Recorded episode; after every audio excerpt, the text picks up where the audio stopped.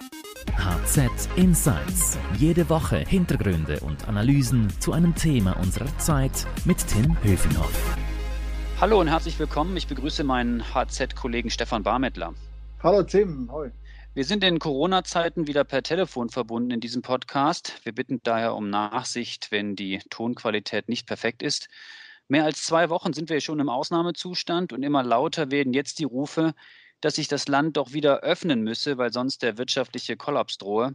Stefan, du bist Chefredakteur der HZ und du sprichst mit vielen Unternehmern und Politikern. Wie ist eigentlich dein Eindruck? Sind wir jetzt an einem Wendepunkt, wo der Druck der Wirtschaft immer größer wird, den Lockdown doch vielleicht mal jetzt zu beenden? Du, es gibt natürlich schon, immer lautere Stimmen, die aus der Wirtschaft aufkommen und zwar, die machen sich schon Sorgen. Einerseits, was äh, die Anstrengung des Staates anbetrifft, sprich die ganze, äh, die Kosten, die auf den Staat zukommen. Auf der anderen Seite natürlich auch äh, die Leute, die in die Teilarbeitslosigkeit abrutschen oder zum Teil in die Arbeitslosigkeit. Da braut sich schon was zusammen, vor allem wenn man sich vorstellt, das könnte da bis zum Sommer dauern, dieser Lockdown. Das hätte dann massive Konsequenzen für das Bruttoinlandprodukt der Schweiz, aber auch für die Arbeitslosigkeit. Können wir uns den Lockdown eigentlich noch leisten? Du, ich würde sagen, drei Monate können wir uns das knapp leisten, dann wird es echt eng, weil dann denke ich dann schon, dass man mittelfristig äh, einerseits die, äh, die Steuern allenfalls erhöhen müsste oder dann die Ausgabenschraube äh, in Bern locken müsste. Das sind alles Szenarien, an die, mich, die ich eigentlich gar nicht recht denken möchte im aktuellen Umfeld. Aber wenn es lange dauert bis zum Sommer, müssen wir dann wirklich echt uns äh, andere Gedanken machen, wie wir das Budget des Staates massiv ausdehnen. Du hast ja gerade schon ein paar Argumente genannt, was dafür sprechen würde, den Lockdown zu beenden. Was spricht denn dagegen, ihn zu beenden? Ja gut, wenn man die Zahlen anschaut, die Todesfälle, aber auch äh, die Ansteckungen, geht es ja immer noch äh, leider Richtung äh, Norden. Das heißt, äh, es gibt laufend Zunahmen, es gibt noch keine Beruhigung. Von daher ist es wahrscheinlich noch angezeigt, im Moment äh, da die Schrauben anzuziehen. Ich hoffe aber schon schwer, dass äh, diese Maßnahmen in den nächsten zwei Wochen greifen und sich da eine Entspannung abzeichnen wird und dann entsprechend auch die, äh, wie soll ich sagen, die Daumenschrauben, die man der Wirtschaft angesetzt hat, dass man die locken kann.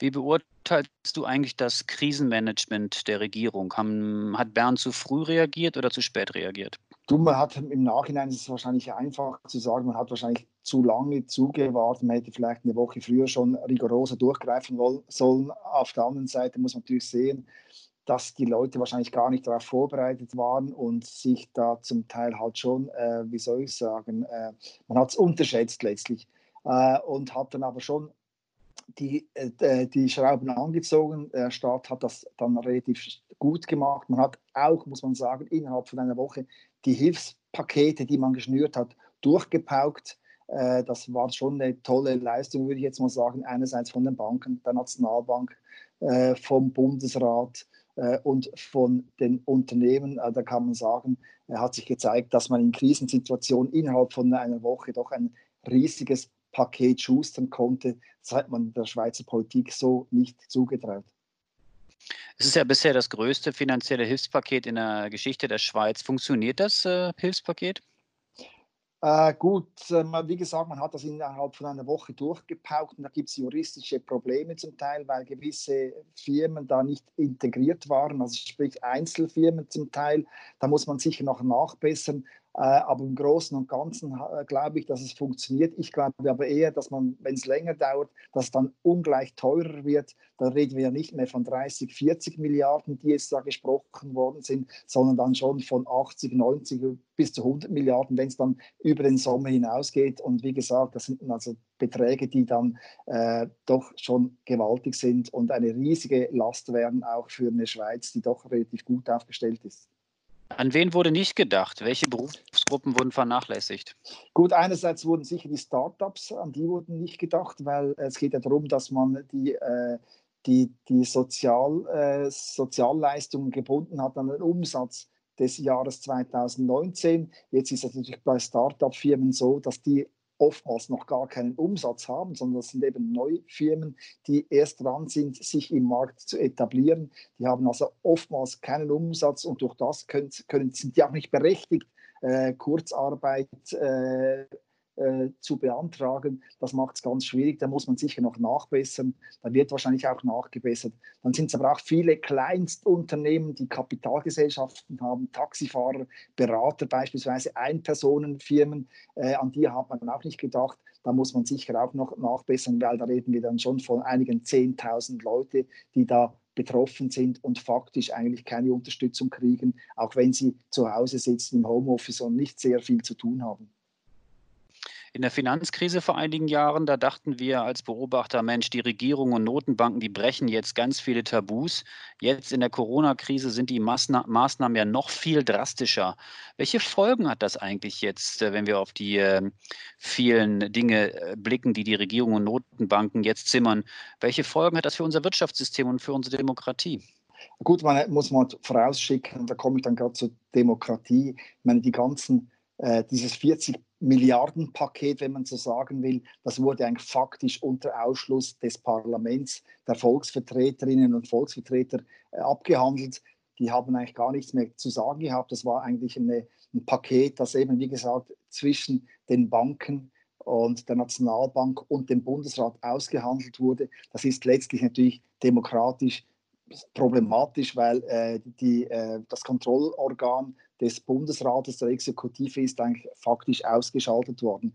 Nun, was die Folgen anbetrifft, ich glaube, man muss äh, längerfristig dann schon wieder das, das Parlament viel enger in die Verantwortung nehmen. Es kann nicht sein, dass der Staat oder der Bundesrat da quasi mit Exekutivgewalt äh, Milliarden äh, spricht äh, für die Wirtschaft. Das kann nicht sein. Da muss man wieder die demokratischen Spielregeln einsetzen. Und ich, was natürlich schon mein Bedenken ist als liberal denkender Mensch, ich habe schon ein bisschen Angst, dass jetzt immer mehr nach dem Staat geschrien wird, wenn, äh, wenn die Wirtschaft Probleme hat, wenn es Probleme zu lösen gibt. Man hat es gesehen in der Finanzkrise, da stand die Nationalbank da, da stand der Bundesrat da. Schon früher bei der UBS ist da die, die Nationalbank stark auf, äh, eingetreten und hat äh, die Bad äh, Bank aufgebaut und so weiter.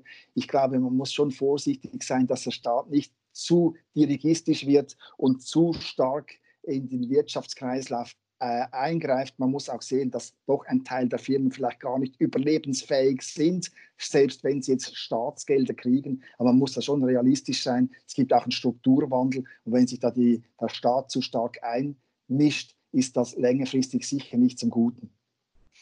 Wie ist es um die Krisenbewältigung in der Schweiz bestellt, wenn wir ins Ausland blicken? Was macht die Schweiz besser oder schlechter als andere Länder? Nehmen wir mal jetzt einfach mal die USA zum Beispiel oder auch Italien jetzt im Vergleich zur Schweiz. Gut, man muss natürlich schon sehen, dass die Schweiz von einem relativ guten Niveau ausgeht, sprich die, der Staat hat in den letzten 15 Jahren die Schulden abgebaut, man hat einfach laufend positive Jahresergebnisse ausgewiesen. Äh, das äh, geht jetzt äh, Uli Maurer nicht anders. Das hat sicher geholfen. Man steht auf stabilen Beinen sozusagen. Man hat auch die Schuldenbremse, die hat natürlich auch dazu geführt, dass die Politikerinnen und Politiker, die ansonsten ja gerne Geld ausgeben, dass die da ein bisschen zurückgehalten wurden. Das hat man alles im Ausland nicht dass, wenn man die Budgetzahlen anschaut von Amerika, die sind ja völlig aus dem Ruder gelaufen. Italien macht seit 19, 1960 äh, Schulden hat, ist mittlerweile bei einem Schuldenstand von äh, 140 Prozent vom Bruttoinlandprodukt. Das sind gigantische Zahlen. Die Schweiz ist da bei 25 Prozent, Deutschland bei 60 Prozent. Ich würde sagen, die Schweiz steht sehr, sehr gut da. Deutschland auch noch relativ gut. Italien Katastrophe. Äh, Amerika auch Katastrophe. Das macht es natürlich ganz schwierig dann, um jetzt einzugreifen und die Wirtschaft wieder in Schwung zu bringen. Ich glaube, gerade man sieht es auch, äh, Amerika hat natürlich noch den Nachteil gehabt, dass Trump die ganze Corona, äh, die Corona-Welle eigentlich völlig unterschätzt hat und mit einem wahnsinnigen Timelag jetzt versucht, äh, die Lücken zu schließen. Und man sieht es ja in New York, äh, das ist wirklich äh, Katastrophengebiet, muss man fast schon sagen. Und Italien eigentlich dasselbe, man hat auch zu wenig und zu wenig, zu, zu, zu langsam und zu wenig heftig eingegriffen, als man gesehen hat, dass es aus dem, in Norditalien völlig aus dem Ruder gelaufen ist. Und wie gesagt, der Staat ist schon total überschuldet. Äh, die Bevölkerung ist überaltet. Das heißt, da kommen gigantische Kosten auf den Staat zu, auf Gesundheitswesen. Und äh, ich, ich könnte mir gut vorstellen, dass mittelfristig die EU da den Italienern, den, äh, dem italienischen Staat unter die Arme greifen muss. Stefan, kurzes Fazit, wenn das überhaupt schon möglich ist. Was sind die Lehren aus der Krise in der Schweiz? Wo muss die Schweiz jetzt dringend über die Bücher? Du, einerseits finde ich mal äh, politisch, glaube ich, dass das Parlament, ich habe es vorher schon gesagt, sich da viel stärker einbringen will, muss. Ich meine, die haben Laptops, die haben äh, äh, Wi-Fi zu Hause, nehme ich mal an. Die, die müssten auch einsatzbereit sein während einer Krise. Das kann nicht sein, dass die mit Laptops, die sie vom Staat kriegen, da nichts anfangen können in einer solchen Krise. Die müssen sich da einbringen und mitentscheiden. Äh, die haben sich faktisch eigentlich abgemeldet. Das geht eigentlich nicht. Äh, was ich sonst noch sehe, ist, dass sich die Firmen halt besser aufstellen müssen. Ich glaube, man muss zum Teil sehr zentrale Dienste wieder repatriieren aus Indien, aus Polen, aus Ungarn, aus China. Man hat sich zu stark äh, darauf verlassen, dass, diesen, dass, diese Länder funktionieren. Man hat jetzt gesehen, dass es nicht der Fall ist. Ich denke auch, äh, die Lieferketten müssen neu gestrickt werden. Man muss sich breiter aufstellen, damit man gerade auch im Krisenfall auch aus anderen Ländern sourcen kann und nicht abhängig ist, wie das zum Teil jetzt halt die Pharmaindustrie äh, aus China oder dass man von einem Lieferanten äh, abhängig ist, der irgendwelche Röntgenapparate oder äh, Beatmungsgeräte liefert. Das kann nicht sein. Man muss da wirklich Redundanzen aufbauen, damit man da äh, gewissen Engpässen äh, vorbeugen kann. Stefan, ganz herzlichen Dank für deine Insights. Äh, alle aktuellen Infos zur Corona-Krise gibt es natürlich ständig aktualisiert auf handelszeitung.ch. Wenn Ihnen unser Podcast gefallen hat, dann würden wir uns freuen, wenn Sie uns abonnieren und weiterempfehlen. Danken möchte ich an dieser Stelle auch nochmals unserem Podcast-Produzenten Carlo Ladi und ebenfalls Werbung machen für die Podcasts meiner Kollegen, nämlich HZ Upbeat, alles über Startups, das macht mein Kollege Stefan Meyer und den Podcast mit dem Titel Schöne neue Arbeitswelt von meiner Kollegin Melanie Loos.